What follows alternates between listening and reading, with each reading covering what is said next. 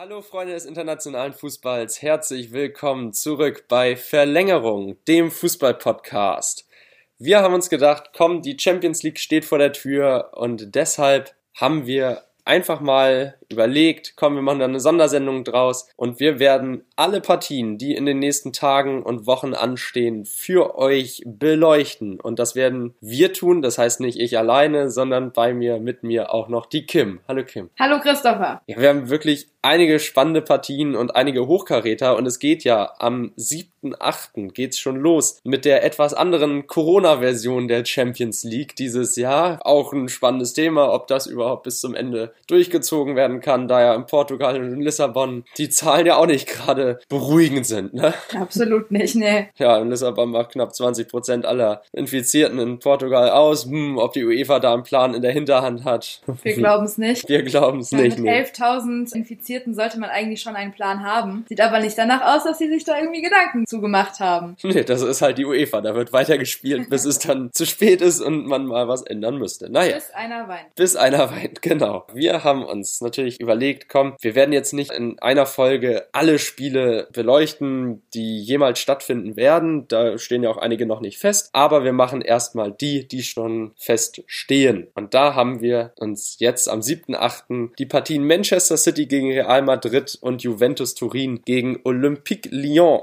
rausgesucht. Und wir fangen einfach mal ganz klassisch an, weil das das Duell der beiden Giganten ist, der Schwergewichte Manchester City gegen Real Madrid. Genau, Man City gegen Real Madrid ist das Spiel des Tages. Gerade weil man mit Man City eine Mannschaft hat, die jetzt das CAS-Urteil als Motivation nutzen kann und das vielleicht sogar muss, um sich einfach mal wieder zu beweisen, um zu zeigen, hey, wir sind hier aus gutem Grund, wir wollen international spielen und wir können das auch. Und wir sind nicht der Bad Boy der Geschichte, wir gehören hierhin und wir wollen das auch gewinnen. Mit einem Gesamtmarktwert des Kaders von einer Milliarde Euro könnte das auf jeden Fall bestimmt. Aber weiß man ja nicht ganz, ob die das verdient hätten. Wie siehst du das denn? Definitiv, also rein sportlich gesehen bis zu diesem Zeitpunkt jetzt, bis zum Urteilsspruch letzte Woche, den wir ja auch ausführlich in unserer letzten Folge beleuchtet hatten, hat man natürlich gedacht, Manchester City, die haben so einen Kader von so einer immensen Qualität, die müssen das Ding eigentlich jetzt mittlerweile mal holen. Es ist ja eigentlich die perfekte Konstellation. Also Real Madrid, die Königlichen, das weiße Ballett, der Königsverein in Spanien und Manchester City, die wollen dahin, die wollen an die europäische Spitze und in den letzten Jahren ist man weitergekommen, aber es hat halt immer dieses letzte Quäntchen zur Krönung gefehlt. Also wäre man auf der letzten Stufe stehen geblieben oder abgerutscht und hingefallen, gestolpert, ne, wenn man eine Treppe hochläuft. Wer kennt's nicht? Äh,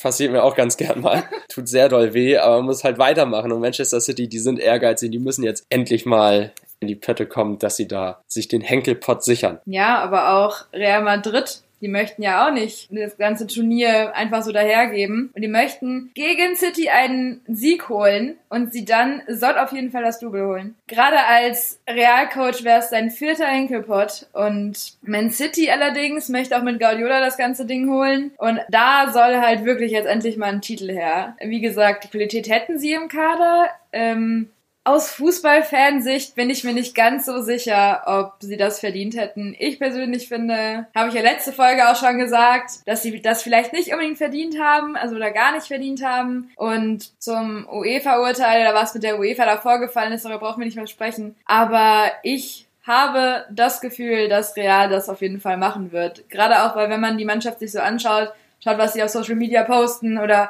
was so über die berichtet wird, die Mannschaft von Sidan ist hungrig und sie hat richtig Bock und man sieht das, die haben Spaß an dem, an dem Spiel. Die möchten das Ding auch gewinnen und irgendwie macht es auch Spaß, ihnen zuzugucken. Ja, das hat man gerade in den letzten Wochen in der La Liga-Saison gesehen, nach der Corona-Pause. Keine Niederlage kassiert, im Gegensatz zum großen Konkurrenten, zum FC Barcelona, der, der öfter mal gepatzt hat. Real wirkt hungrig, die Spieler haben Sidans Spielphilosophie voll und ganz verstanden und setzen die super um. Da ist ein effektives Gegenpressing, man geht in die Zweikämpfe, man spielt super bei Seitenverlagerungen, tollen Offensivfußball und hinten hält die Abwehr dicht. Und ein Thibaut Courtois, was der jetzt in den letzten Spielen gezeigt hat. Also für mich eigentlich mit einer der Hauptgründe, warum es zur Meisterschaft gelangt hat. Und diese Spieler, die sind jetzt hungrig, die wollen beweisen, es geht auch ohne einen Cristiano Ronaldo bei uns bei Real in den Reihen. Und ich würde Real das tatsächlich zutrauen. Wer, wenn nicht Sinedin Sidan, weiß, wie man als Trainer in jüngster Vergangenheit einen Champions League Titel gewinnt. Und dementsprechend glaube ich tatsächlich auch, dass Real Madrid das in dieser Runde packen wird und Manchester City wieder einmal, wieder einmal ungekrönt bleibt. Auch wenn ein Pep Guardiola auf der Trainerbank sitzt. Also was die Trainer angeht, ist es natürlich das, also wirklich Champions League Qualität und Niveau. Aber trotzdem glaube ich, dass Zinedine sie dann am Ende der lachende Sieger sein wird. Das auf jeden Fall. Heute hat auch der Kicker ein Interview mit Ilkay Gündogan veröffentlicht. Auch da heißt es, dass sich sehr gut vorbereitet wird und es kann alles passieren. Das Hinspiel ist mit 1 zu 2 ausgegangen für Man City. Da könnte man jetzt eigentlich meinen, okay, eine gute Position für City, aber wir sind hier in der Champions League, wir sind hier im internationalen Wettbewerb.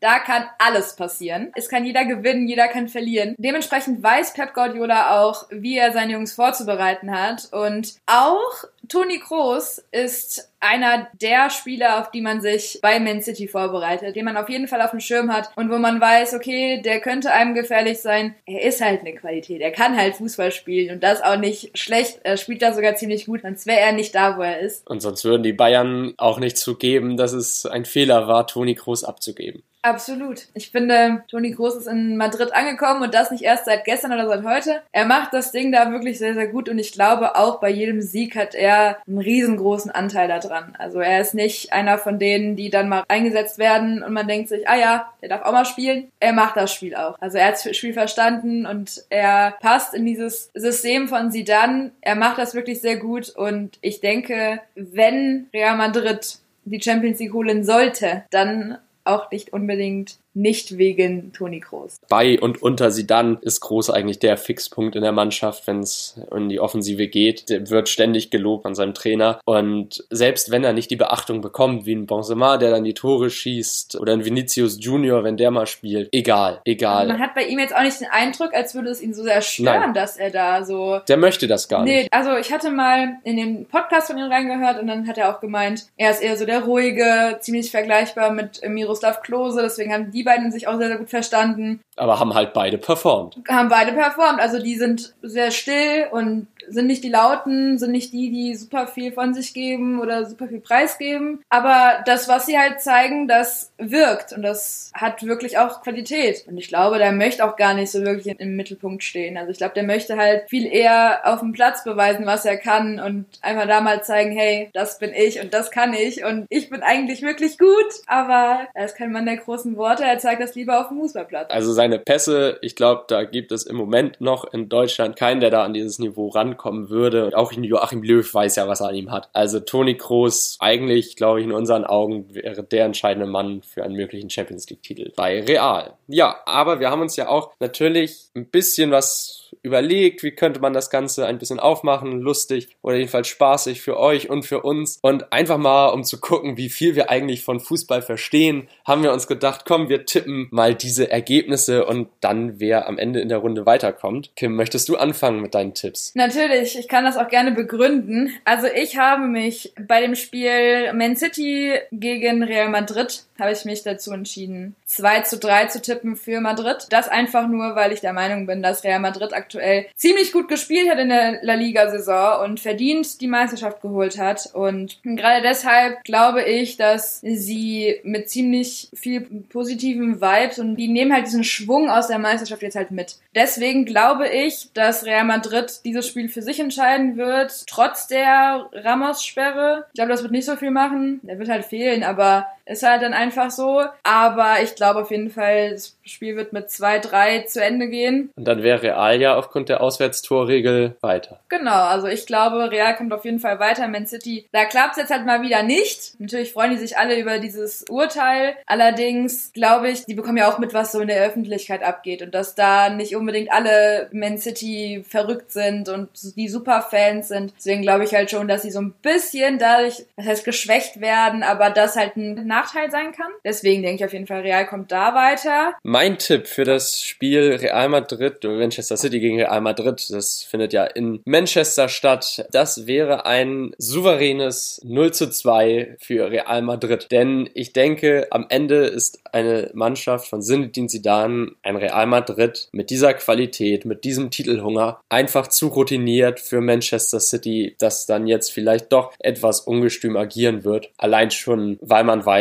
Real hat Hunger und Real hat Bock, jetzt diesen Titel zu holen und dass man sich da vielleicht verkalkuliert. Aber deshalb glaube ich, Real Madrid gewinnt 2 zu 0 und wäre dann aufgrund des besseren Torverhältnisses am Ende eine Runde weiter. Ich glaube, da ich das Man City ja jetzt schon einen Spieler abgeben musste und solche Probleme hat halt Real Madrid gar nicht. Ich glaube, allein weil da alle Akteure noch dabei sind und niemand gegangen ist, denke gerade deshalb wird Real Madrid das Spiel gewinnen. Kommen wir jetzt zu unserem zweiten Spiel, zu unserer zweiten Partie, die auch am 7.8. stattfindet. Das ist ja auch noch ein Rückspiel. Und zwar Juventus Turin gegen Olympique Lyon. Ein Spiel, das im Hinspiel total überraschend an den Außenseiter ging, denn da hat Lyon Juventus tatsächlich 1 zu 0 durch ein Tor von Toussaint geschlagen. Und getragen von den Fans natürlich im Rücken in Lyon war das. Und die haben da das Stadion in einen Hexenkessel verwandelt, wie man so schön sagt. Und da kann man wirklich sagen, das hing an den Fans. Jetzt geht das Ganze in die andere Richtung. Jetzt wird das Spiel in Turin stattfinden. Und ein Cristiano Ronaldo, ein Paulo Di Balla, ein Miralem Pjanic, schöner Name zum Aussprechen, bin ich vielleicht noch nicht ganz dabei, war vielleicht nicht ganz korrekt, hm, gebe ich zu. Aber auf jeden Fall ist da eine Menge an Star Power geboten und mit einer Abwehr, die ihresgleichen sucht, ist Juve ja in den letzten Jahren immer weit gekommen, auch wenn es dann im Champions League Finale gegen Barcelona ja 2015 nicht zum Titel gereicht hat, aber das 3 zu 1 war dann doch relativ relativ deutlich. Aber ich glaube, Juventus ist jetzt an der Reihe, endlich mal wieder weiterzukommen und dann auch am Ende um den Titel mitzuspielen. Vor allem, weil ein Cristiano Ronaldo auch nochmal zeigen will, dass er es nicht nur wegen Real geschafft hat und wegen des Kaders, der da um ihn herum aufgebaut wurde. Absolut. Und Juventus hat halt auch den Vorteil, dass sie im Gegensatz zu Lyon den Ligabetrieb hatten. Also Juventus hatte noch den Ligabetrieb, Lyon nicht, weil in Frankreich aufgrund der Corona-Pandemie nicht mehr gespielt gespielt worden ist, Saison abgebrochen ist und alles, was Leo gemacht hat, war ein Testspiel. Kann man halt auch fragen, okay, war hat das jetzt so viel gebracht? War das so hilfreich? Klar kann man gucken, ist irgendwie was passiert während dieser Pause? Muss man irgendwo nochmal ansetzen? Was kann man verbessern? Was kann man anders machen? Gibt es da irgendwo man anpacken kann? Aber ich denke, gerade wegen der Spielpraxis und Spielpraxis ist ja im Fußball ziemlich wichtig, dass da Juventus da auf jeden Fall das Ding machen wird. Also ich glaube, Juventus hat dann riesengroßen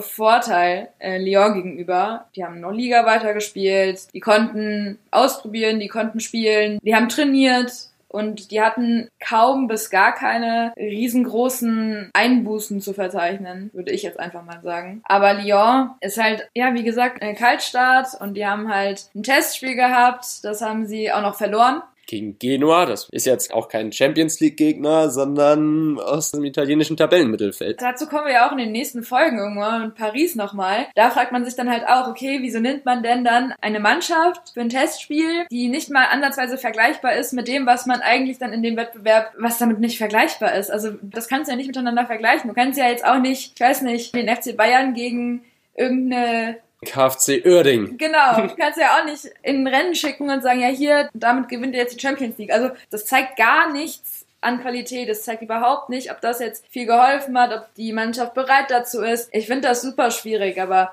das werden wir auf jeden Fall in der nächsten Folge bestimmt nochmal behandeln. Ja, definitiv. Also ich finde auch Wettbewerb kann man sowieso nie simulieren. Also Champions League, allein der Druck und die Erwartungshaltung, die da herrscht, das kann man nicht simulieren. Das muss man alles erleben. Und bei Lyon, auch wenn alle Spieler fit sind und da solche klasse Einzelkönner dabei sind wie Memphis Depay, dieser Club kommt über die Teamstärke und das Hinspiel war eine Riesenüberraschung. Überraschung. Aber ich glaube einfach, dass die individuelle Qualität bei Juventus so viel höher ist. Und man hat in Italien jetzt schon wieder den Scudetto geholt. Man ist Meister geworden mit einem Punkt Vorsprung vor Inter, ohne dass da irgendwann so richtig Gefahr für aufkam. Also in den Topspielen gegen Inter hat man sich jeweils durchgesetzt gegen den größten Rivalen. Das ist einfach eine Qualität, die Juventus hat. Die sind zu abgebrüht und ein 1 zu 0, so schön dieser Erfolg im Hinspiel auch ist, das war ein zu enges Ergebnis. Und deshalb können wir, glaube ich, auch jetzt jetzt recht zügig zu unseren Tipps kommen, denn ich glaube, man hat es schon rausgehört, an wen wir diese Partie geben werden. Wollen wir es diesmal umgedreht machen, dass ich zuerst meinen Tipp nenne und dann bist du an der Reihe oder wollen wir sagen, wie immer Ladies first? Nee, gerne und begründe es gerne auch. Also mein Tipp sieht ein klares 3 zu 1 für Juventus Turin. Den Ehrentreffer habe ich Lyon zugegebenermaßen eher so ein bisschen aus Sympathie und der Hoffnung gegeben, dass Lyon es doch noch irgendwie reißen möchte und kann, aber ich glaube nicht, dass Juventus sich da irgendwie die Butter vom Brot nehmen lässt und dann was anbrennen lässt, weil einfach dieser Kader zu gut besetzt ist. Und da sind Spieler dabei, mit einem Cristiano Ronaldo zum Beispiel, der weiß, wie man die Champions League gewinnt, der weiß, wie man solche engen Spiele wieder dreht. Das hat er bei Real auch schon gehabt und das gibt er mit Sicherheit an all seine Teamkollegen weiter. Auch ein Adrian Rabiot bei Paris, der will jetzt auch nicht wieder dieses gleiche Trauma durchmachen, dass er durch zwei Elfmeter in der Nachspielzeit rausfliegt. Also die werden da alles dran setzen. Ich glaube auch mit Sari ist da ein Trainer auf der Bank, der weiß, worauf es ankommt. Auch wenn er bei Chelsea jetzt mehr oder minder erfolgreich war, aber bei Juventus hat er einfach so viel gute Spieler zur Verfügung, dass er da eine schlagfertige Truppe draus baut und bauen wird und am Ende Juventus mit einem klaren 3 zu 1 Sieg nach Hause fahren wird, beziehungsweise sie spielen ja zu Hause, das heißt gar nicht mal so weit nach Hause fahren wird, aber auf jeden Fall